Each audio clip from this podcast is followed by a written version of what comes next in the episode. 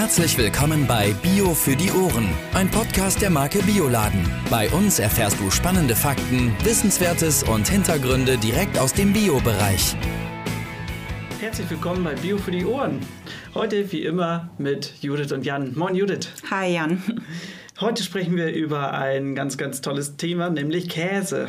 Und nicht nur irgendwelchen Käse, sondern heute sprechen wir über Ziegenweichkäse, wir sprechen über Roquefort, wir sprechen über Cheddar, den Camembert und einen Comté. Und dazu haben wir eine Expertin via App zugeschaltet. Hallo Ingeborg Göpel. Hallo Judith, hallo Jan.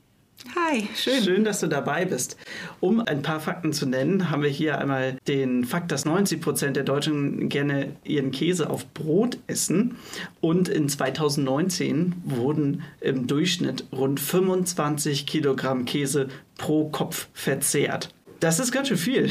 Des Weiteren haben wir 3%, die sich äh, mit Käse nicht so anfreunden können. Ähm, wie auch immer das passieren kann, ähm, spielt heute vielleicht keine Rolle, denn 97% der Deutschen geben an, dass sie gerne Käse essen und wir essen auf jeden Fall auch gerne Käse. Und deswegen haben wir heute diese Folge für euch vorbereitet. Und testen vor allen Dingen dabei mal wieder. Also, Richtig. Ganz kurz vorab, wer mittesten möchte, wir stellen die getesteten Käse auch in die Show Notes. Dann könnt ihr euch das vor der Folge besorgen und mitschmecken sozusagen. Starten wir also und kommen wir doch mal zur ersten Frage, beziehungsweise zum ersten Thema, die generelle Käseherstellung. Fangen wir mal ganz vorne an. Wie ist denn der Prozess der Herstellung?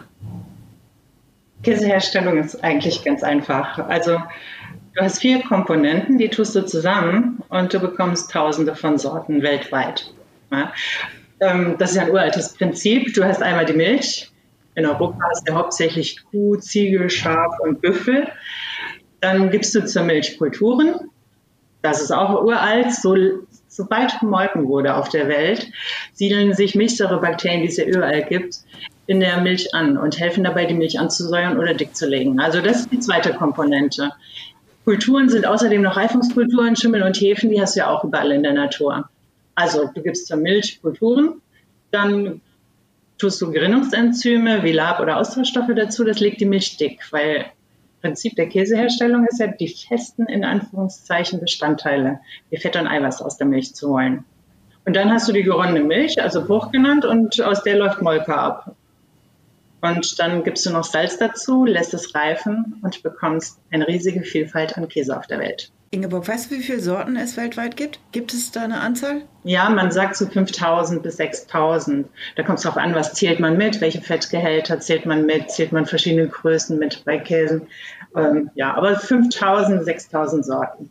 Was müssen wir noch wissen? Also du hast jetzt diese vier Komponenten, wie geht es dann weiter? Die Unterschiede, also das Prinzip klingt ganz einfach, aber dennoch sind ja die Unterschiede unheimlich groß und die entstehen natürlich durch Regionen, durch die Milchtierrasse, durch das Futter, was die Tiere fressen, die Machart, die Menschen, die das Beste draus machen und natürlich die Reifezeit. Jeder Käse ist quasi das Resultat dieser Faktoren den Menschen, die das Beste draus machen.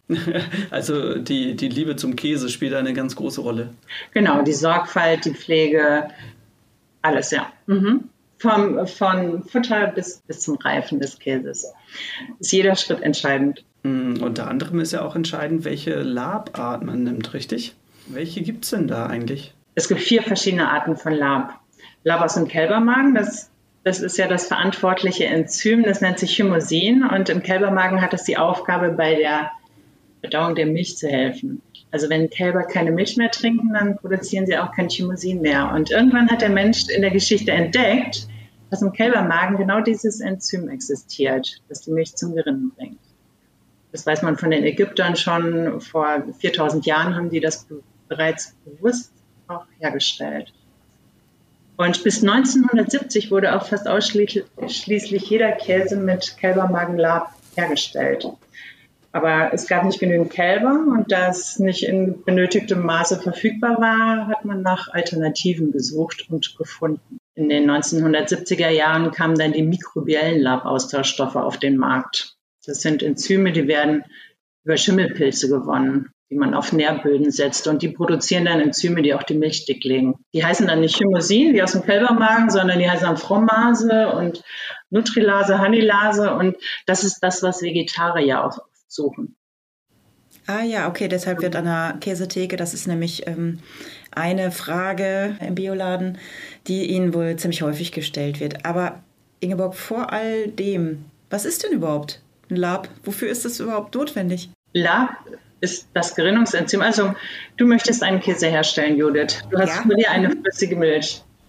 Ähm, jetzt hast du in dieser flüssigen Milch Eiweiß und Fett schwimmen. Du hast natürlich ja. auch Milchzucker, das sind ja die Hauptbestandteile. Und jetzt willst du diese Hauptbestandteile aus der Milch rausbekommen. Du willst die Milch haltbar machen. Und wenn du sie durch ein Sieb gibst, kommt unten Milch raus. Also musst du irgendwie diese festen Bestandteile zusammenballen und das machst du über Gerinnung. Ah, okay. Deshalb bringst du die Milch zum Gerinnen, um das Fett und das Eiweiß herauszubekommen. Ja, und dann gerinnt das Eiweiß, schließt das Fett mit ein und Wasser nimmt den Zucker mit und das nennt sich Molke. Also es trennt sich Bruch, Fett und Eiweiß und Molke, Wasser und Zucker. Ja, und dann äh, gibst du den Bruch in eine Form und reifst den. Vorher salzt du ihn noch und das ist die Käseherstellung. Komm Jan, wir machen auch einen Käse. Ja, ja. hört sich irgendwie toll an. Müssen wir, müssen wir nochmal äh, Mechteltief fragen. Ja, genau, unsere Käsefachberaterin. Ähm, was wir ja noch gar nicht gesagt haben, Ingeborg, ja, du hast dich noch gar nicht so richtig vorgestellt. Also, mal ganz ehrlich, was, äh, wieso bist du denn überhaupt geeignet, mit uns heute zu sprechen? Wir sind direkt ins Thema reingeschossen. Stimmt. Mm, was macht sich zur Käseexpertin? Ja, also ich bin Kundenberaterin bei der Valle Verte und wir sind der Käseimporteur und beliefern den Naturkurs Großhandel in Deutschland und im angrenzenden Ausland. Und wir wurden 1999 von Bernhard Tours gegründet und Weiling ist ein Kunde der ersten Stunde gewesen. Damals ähm, hat alles mit fünf Sorten angefangen und heute führen wir 370 Sorten aus 13 Ländern. Und damit zählen wir jetzt eine der führende Biokäseimporteure in Deutschland. Und ich komme aus der Landwirtschaft von einem Milchviehhof und wir haben 1982 auf ökologischen Landbau umgestellt und alles drehte sich bei uns zu Hause um die Milch. Und deshalb habe ich Molkereifachfrau gelernt und in Frankreich, der Schweiz und Deutschland jetzt Käse hergestellt. Und dann habe ich noch Milch- und Molkereiwirtschaft studiert und arbeite seitdem fast durchgängig mit Käse. bei Valle Vert vereint sich Bio mit Käse und das gefällt mir besonders gut. Schön, das heißt auch seit Kindesbeinen äh, mit Käse zu tun gehabt.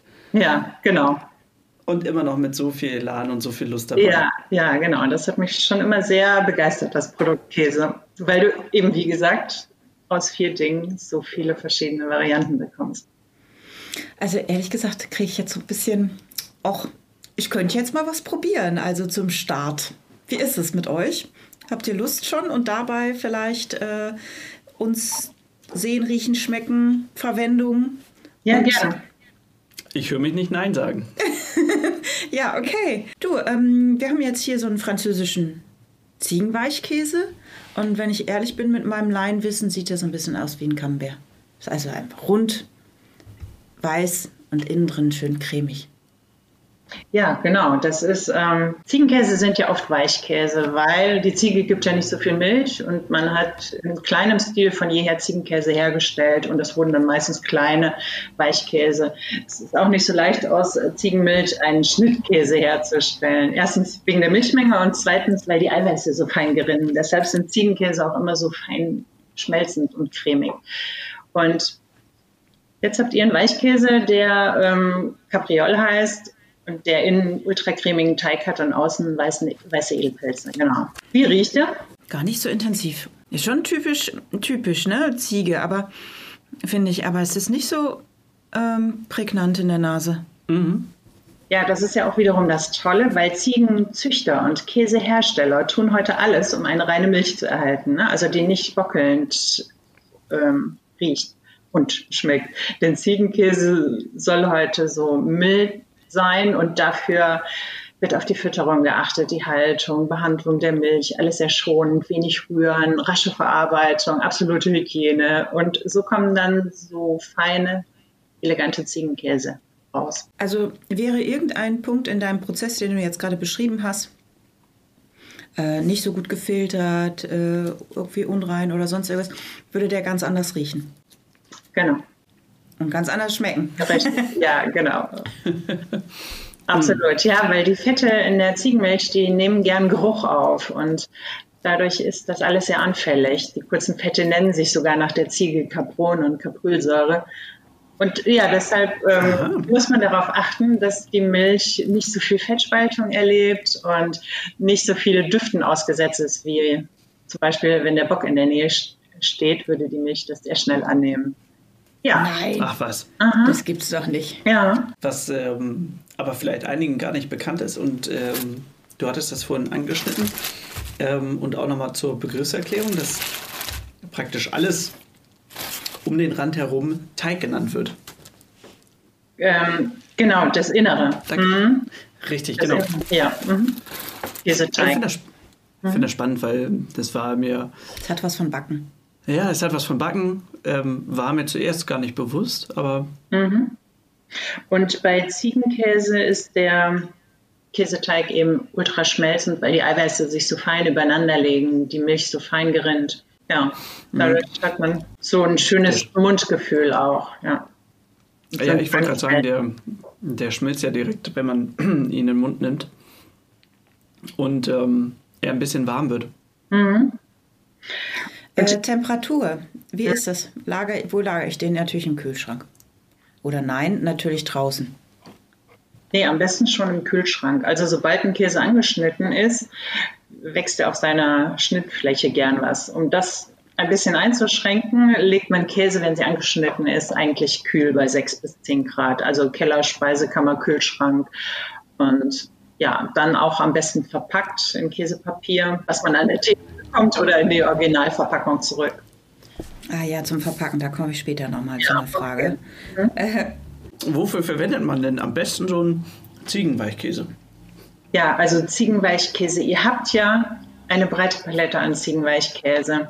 Ihr habt ja die, die fertig kommen, jetzt wie Capriol, schon mit einem Pilz. Und dann habt ihr ja ganz viele Ziegenkäse, die kommen in eine Holzkiste. Die Holzkiste, die gibt mir quasi schon einen Hinweis darauf, dass die in verschiedenen Reifestufen, dass die Weiterreifen dann in verschiedenen Reifestufen genießbar sind. Isst man dann frisch mit Honig und Himbeermus isst man Ziegenkäse sehr gerne.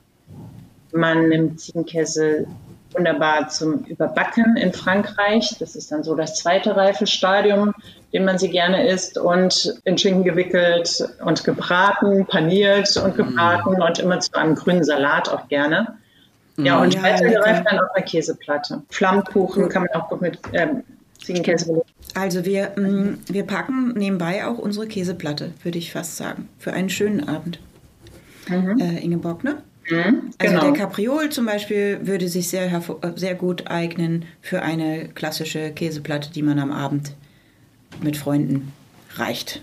Oder auch mit der Familie natürlich. Genau.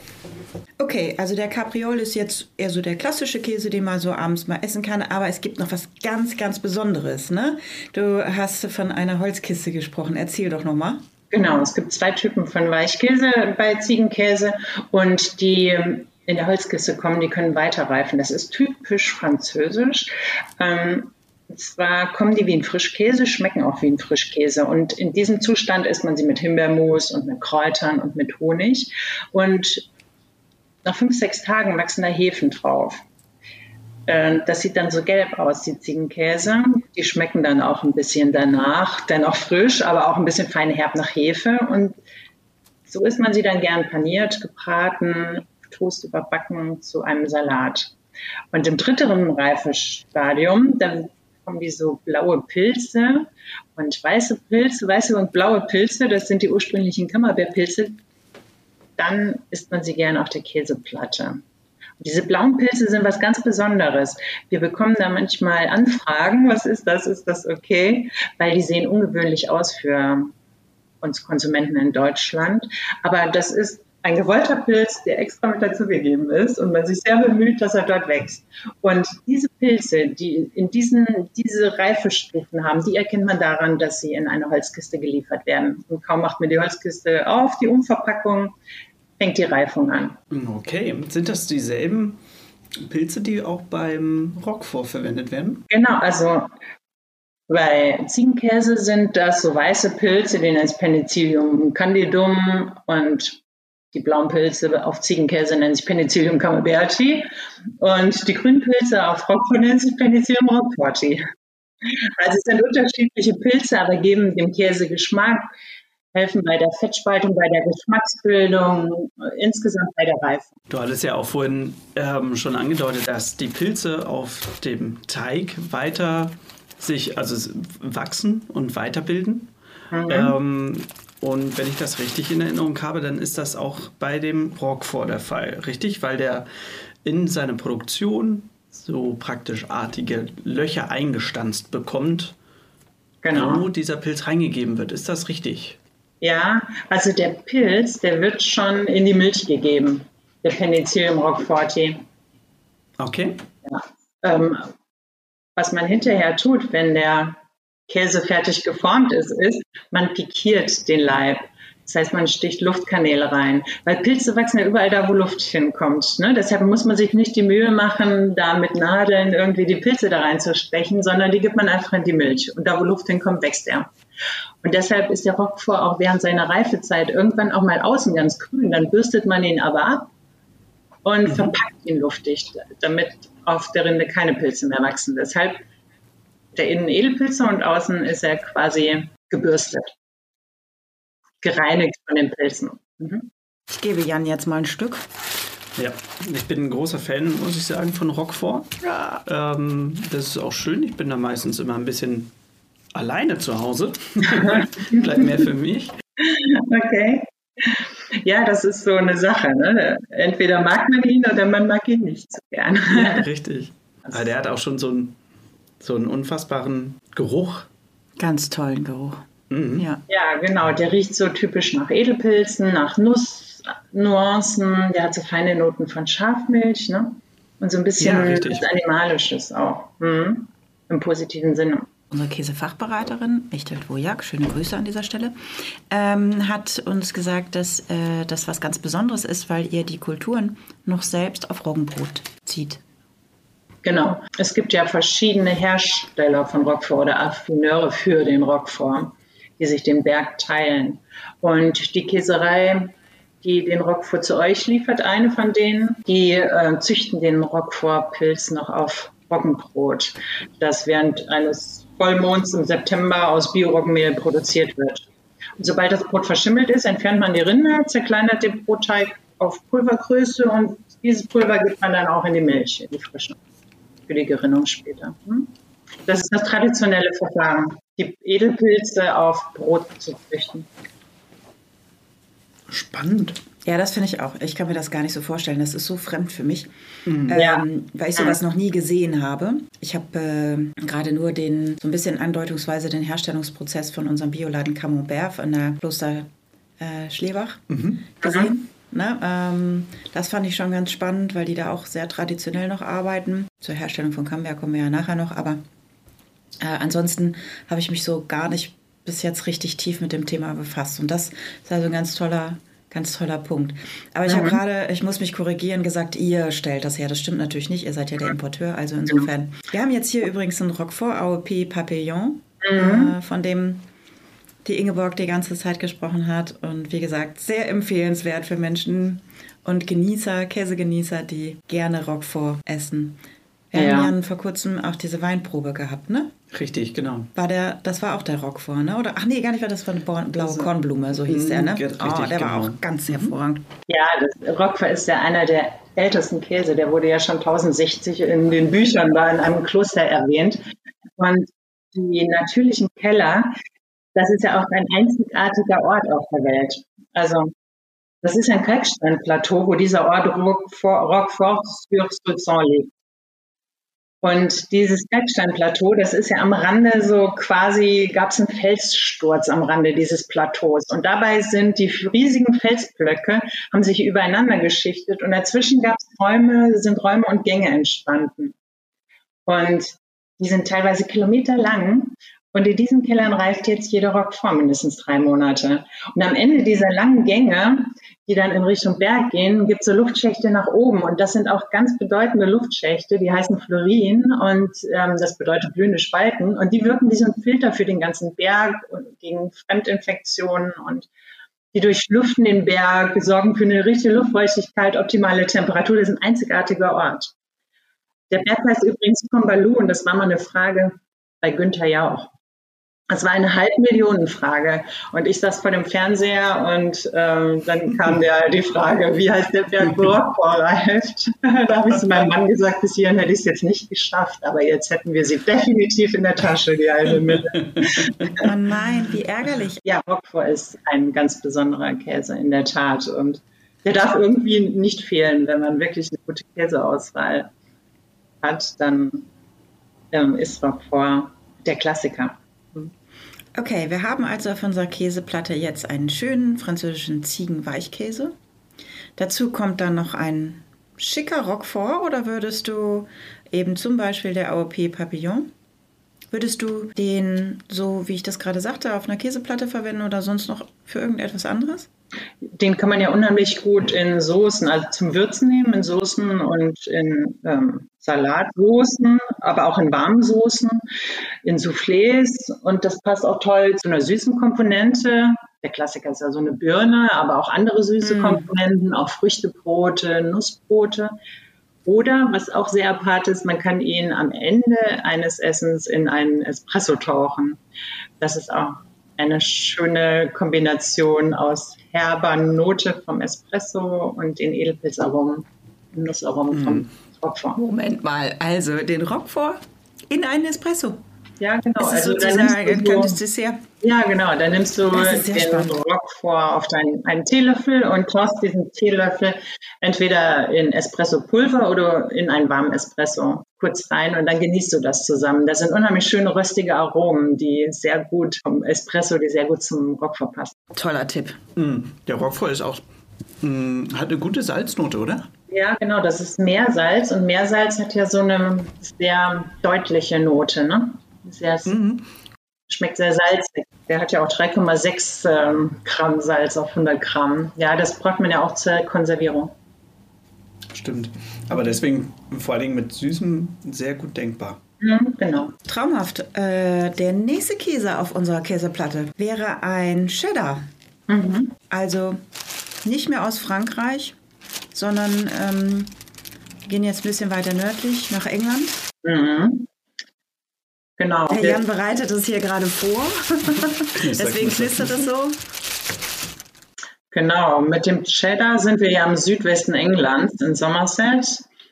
Und jetzt sagen wir, das ist kein Käse aus Frankreich, aber viele HistorikerInnen glauben, dass die wahren Ursprünge des Cheddars eigentlich aus Frankreich kommen. Natürlich. Der, ja, nee, der ist einem, einem anderen Käse, dem Cantal, sehr ähnlich, der rund 1000 Jahre älter ist. Und Cheddar hat ja eine ganz besondere Eigenschaft. Und zwar hat er ja so eine Struktur im Teig. Ne? Der ist ja so unterbrochen.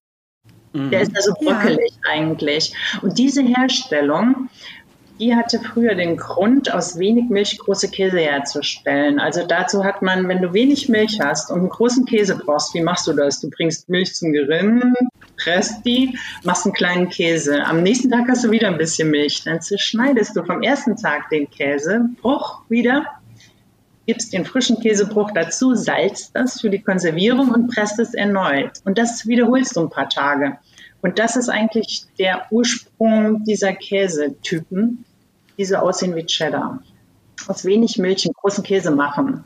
Weil in Cheddar hat man ja diese typischen Höhlen, in denen man Hartkäse gut reifen kann. Und Hartkäse hat man ja immer dann hergestellt, wenn man Käse brauchte, die lange reifen. Und ja, so ist das ein perfekter Ort gewesen von jeher für die Reifung von Hartkäse, Cheddar und die Höhlenlagen drumherum. Das heißt, der Käse wurde immer wieder geschreddert oder gecheddert und dann wieder Gecheddert. Oh, Jan, super. so kannst du das jeder merken und das kommt wahrscheinlich auch daher, ne? Genau, ja. Heute, hat man, heute macht man das nicht mehr über Tage. Also das Prinzip des Cheddarings ist aber folgendes. Man bringt die Milch zum Gerinnen, man schneidet die geronnene Milch in Erbsen in kleine Bruchstücke und lässt die Molke abtropfen. Und dann habt ihr eine Wanne voller Bruch. Und diesen Bruch, da lässt man die Molke ganz lang abtropfen, schneidet die dann in Blöcke. Und diese Blöcke, die legt man immer wieder übereinander, sodass die Molke noch mehr entweicht. Das ist das Cheddaring. Das Übereinanderstapeln der Blöcke, damit die Molke entweicht.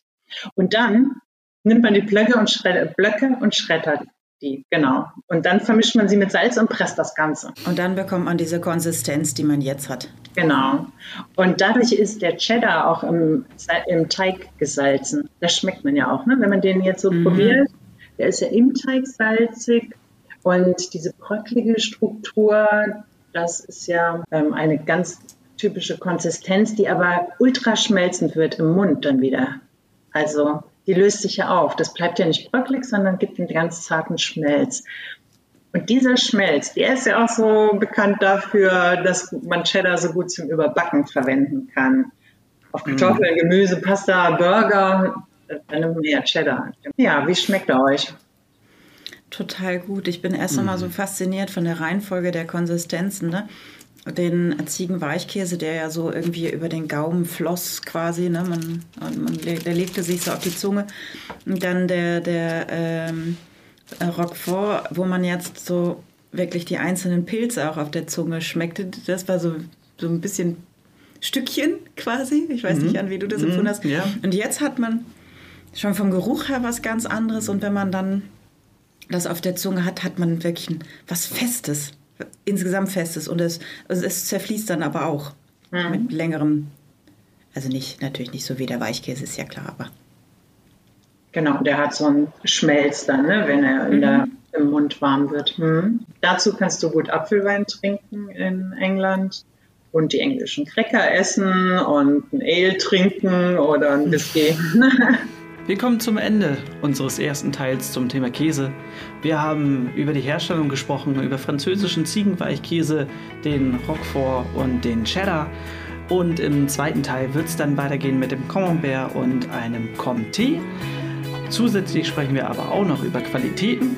Also hört rein und bis bald. Tschüss.